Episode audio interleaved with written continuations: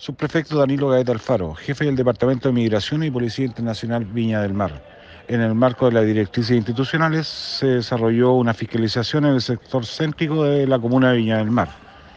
obteniendo un total de personas fiscalizadas de 26, de entre los cuales se cuentan 24 venezolanos, un haitiano y un colombiano,